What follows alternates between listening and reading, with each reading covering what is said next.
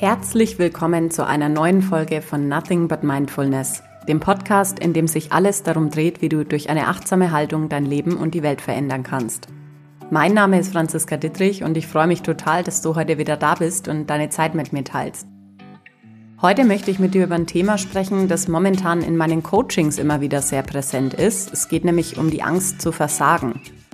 Eine Angst, die wir fast alle mit uns rumtragen und die uns, wenn wir sie nicht erkennen und uns ihr nicht stellen, vielleicht sogar unser Leben lang begleitet. Das ist nicht nur schade, weil wir auf vieles verzichten, sondern generell ist es ja auch so, dass Angst auf körperlicher Ebene was mit uns macht. Versagensangst ist deshalb so gefährlich, weil sie sich manchmal ganz hinterhältig in selbsterfüllende Prophezeiungen verwandelt und damit einen Teufelskreis in Gang setzt, der dann dazu führt, dass wir uns selber sabotieren. In der heutigen Folge schauen wir uns mal an, woher diese Versagensangst eigentlich kommt und welche Auswirkungen sie auf unser Leben hat. Außerdem teile ich drei Tipps mit dir, wie du dich nachhaltig von ihr befreien kannst. Wenn du magst, hol dir gern wieder was zu schreiben, bevor es gleich losgeht. Ich wünsche dir ganz viel Freude beim Hören. Bevor wir gleich über die Angst vor dem Versagen sprechen, möchte ich erst noch näher auf das Wort an sich eingehen. Ich habe da so einen kleinen Tick, dass ich Wörter, die ich interessant finde, ganz gerne im Duden nachschlag, um die ursprüngliche Wortbedeutung zu verstehen und dadurch neue Erkenntnisse zu gewinnen. Im Duden steht an erster Stelle, dass Versagen bedeutet, das Erwartete oder Geforderte nicht tun oder nicht leisten zu können. Klingt fürs Erste noch relativ unspektakulär, finde ich. Die Bedeutung, die an zweiter Stelle genannt ist, fand ich dafür aber umso interessanter, nämlich plötzlich aufhören zu funktionieren. Die Beispiele, die genannt sind, beziehen sich zwar eher auf Technik und Körperteile, aber ich hatte für mich dennoch einen kleinen Aha-Moment, den ich gern mit dir teilen möchte.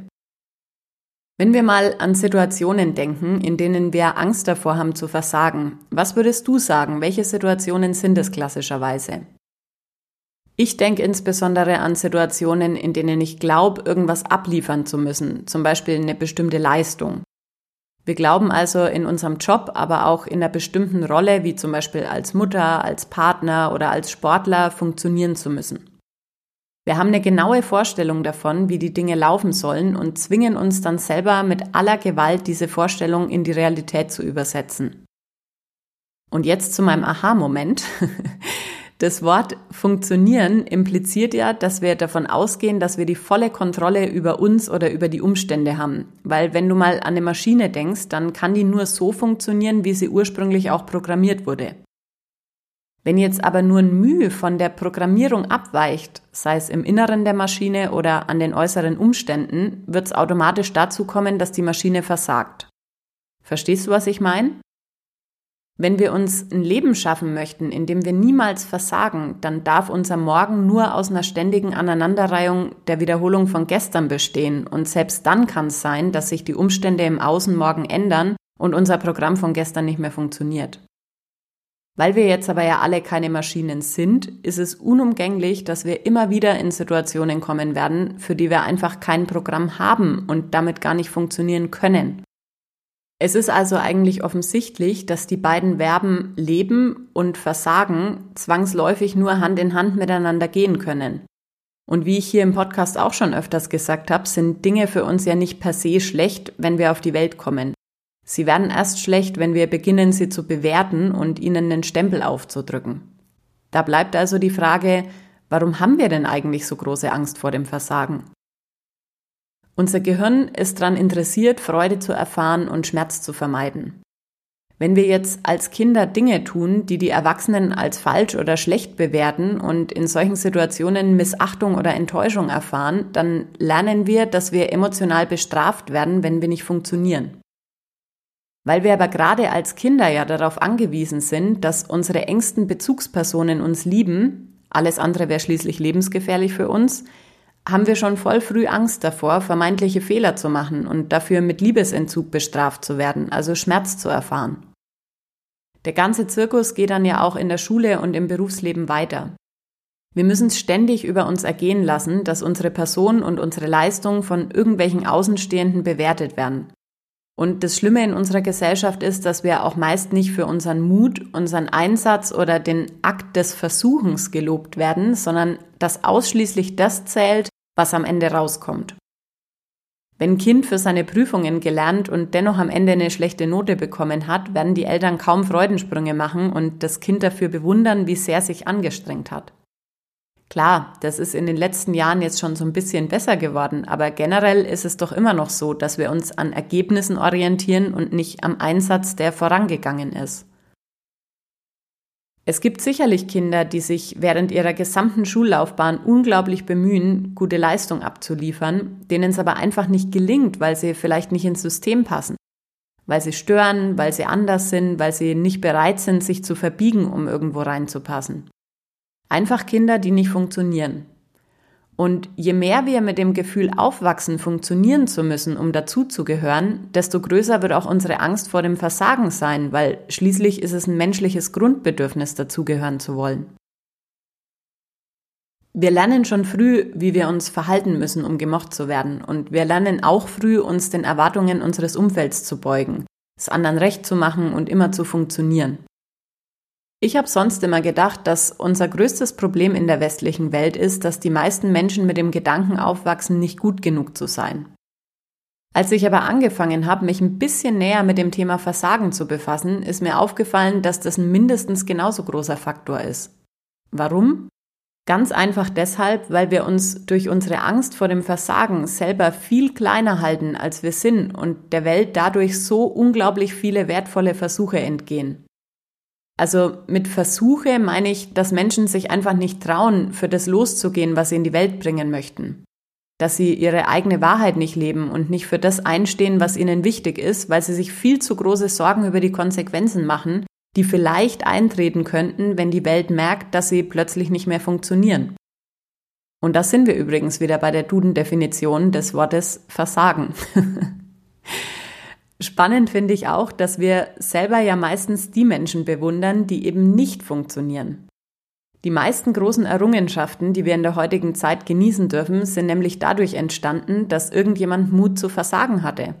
Und zwar nicht nur einmal oder zweimal, sondern so oft, bis es zu einer neuen Funktion kam. Selber wollen wir aber trotzdem nicht diejenigen sein, die den Schmerz des Versagens auf sich nehmen. Welche Auswirkung hat es also, wenn wir uns unserer Versagensangst nicht stellen? Ich glaube, je nachdem, wie stark unsere Angst ausgeprägt ist, kanalisieren wir sie unterschiedlich.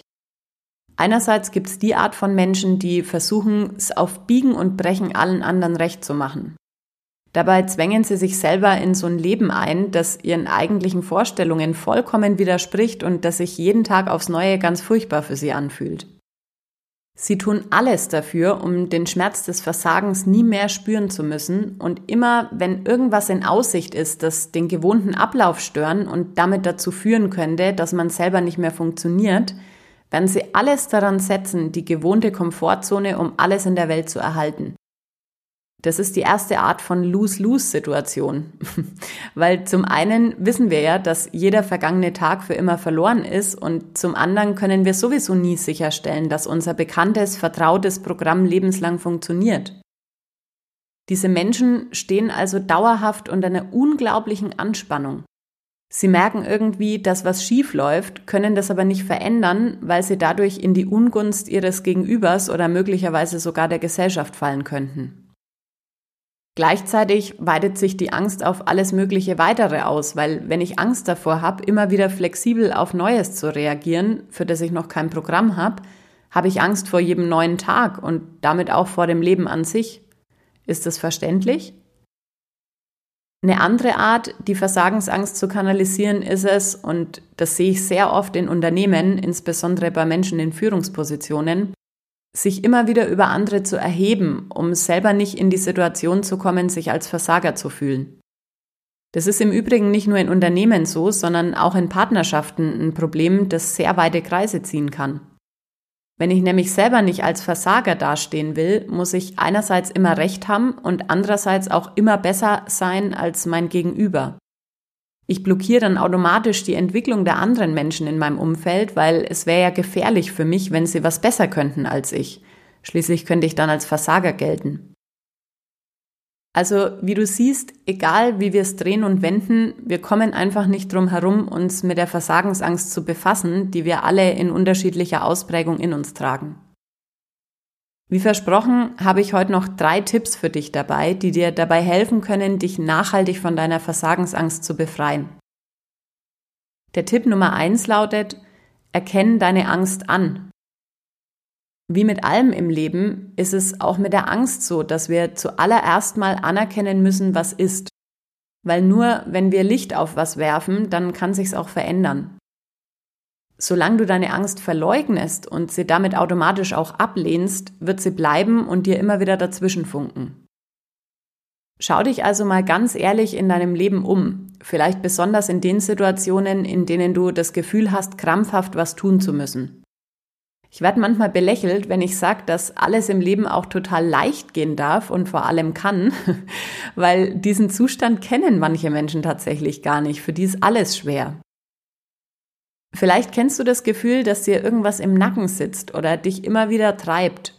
Also so Momente, in denen du das Gefühl hast, selber nicht mehr vollständig Herr über dich, deine Gedanken oder dein Handeln zu sein. Natürlich kann sich dahinter auch eine andere Angst verbergen, aber ganz oft ist es eben auch die Angst vor dem Versagen. Worin willst du denn immer der Beste sein? Was machst du gerade in deinem Leben, was dir in Wahrheit eigentlich total widerstrebt und wem willst du damit was beweisen? Was verbietest du dir selber, weil du es nicht ertragen könntest, darin zu scheitern oder mehrere Anläufe zu brauchen? In welchen Situationen oder Kontexten behandelst du andere Menschen in deinem Leben herablassend oder stellst dich über sie? Wovor schützt dich das? Wem versuchst du es recht zu machen? Wenn du diese Fragen für dich beantwortet hast, dann hast du der Angst schon in die Augen geblickt. Du hast also identifiziert, dass da irgendwas ist, das vielleicht nicht so gehört. Ich dachte früher zum Beispiel auch immer, dass es ganz normal ist, dass man nach jedem Essen erstmal Bauchschmerzen und einen aufgeblähten Bauch hat. Und erst in dem Moment, als ich hingeschaut habe und anerkannt habe, dass das eben nicht die Norm ist, konnte ich was daran verändern. Der Tipp Nummer zwei lautet, lern deine Angst besser kennen. Wenn du jetzt gemerkt hast, dass dein Verhalten in manchen Situationen vielleicht unbewusst ständig von Angst getrieben ist, dann gilt's, diese Angst besser kennenzulernen. Weil, wie du weißt, passiert ja nichts umsonst und so hat auch die Angst ihre Berechtigung. Mit hinreichender Sicherheit war sie sogar irgendwann in deinem Leben mal überlebensnotwendig. Stell dir das gern wirklich vor wie eine klassische Kennenlernsituation, in der dir ein Mensch das erste Mal gegenübersteht. An den folgenden Fragen kannst du dich in eurem Kennenlernprozess so ein bisschen orientieren. Was ist die beste Absicht, die deine Angst für dich haben könnte? Wovor beschützt sie dich? Wann genau sind die Momente, in denen die Angst ihren Auftritt hat? Wann in deinem Leben hatte die Angst ihren ersten Auftritt und weshalb war das damals überlebensnotwendig? Wann fühlt sich deine Angst sicher? Wann kann sie sich zurücklehnen? Mit diesen Fragen kannst du viel Klarheit darüber gewinnen, wo im Alltag deine Trigger liegen und die Antworten helfen dir vielleicht dabei, deine Angst aus einer positiveren, wohlwollenderen Perspektive zu betrachten. Schon allein die Tipps Nummer eins und zwei können dir dabei helfen, ab sofort mit deiner Angst anders umzugehen, beziehungsweise sie zumindest bewusster zu erleben und ihr anders zu begegnen, wenn sie wieder mal um die Ecke kommt. Im nächsten Tipp möchte ich dir eine mögliche Lösungsstrategie mit an die Hand geben, die mit Sicherheit nur eine von ganz vielen ist. Mir persönlich hat dieser Weg aber schon oft geholfen und daher will ich ihn dir auch nicht vorenthalten. Je nachdem, wie tief deine Angst sitzt, kann es sicherlich auch notwendig sein, noch viel tiefer zu graben und sich das Thema in einem Coaching oder einer Therapie mal näher anzuschauen. Der Tipp Nummer drei lautet, gib deiner Angst einen neuen Namen.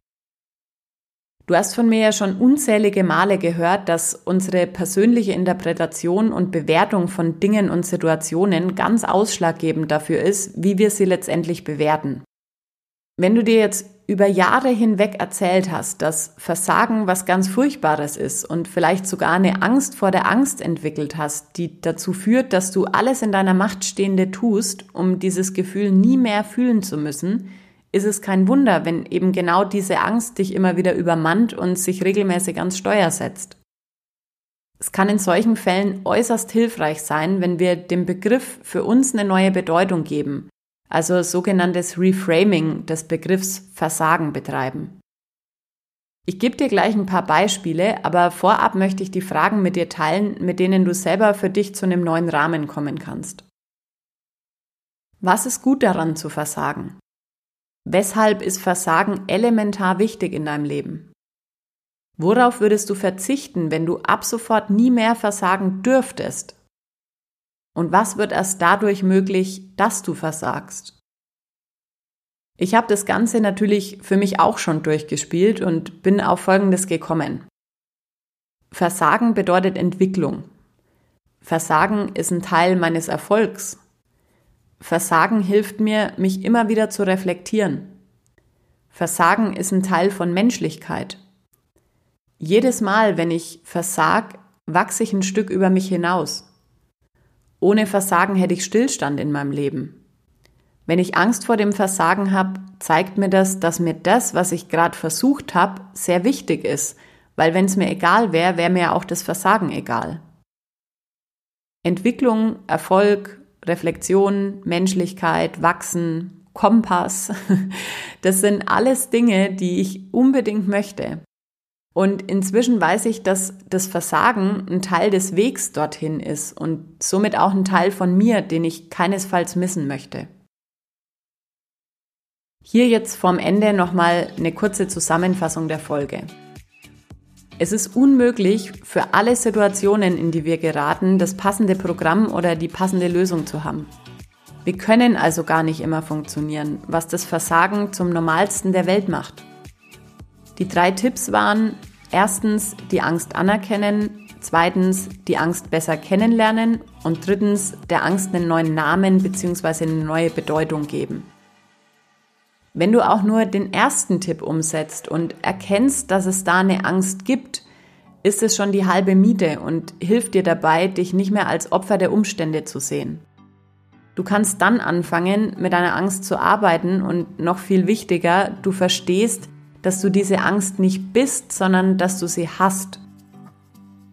Michael Jordan hat mal gesagt, ich habe in meiner Karriere mehr als 9000 Würfe verfehlt und fast 300 Spiele verloren. 26 Mal wurde mir der spielentscheidende Wurf anvertraut und ich habe nicht getroffen.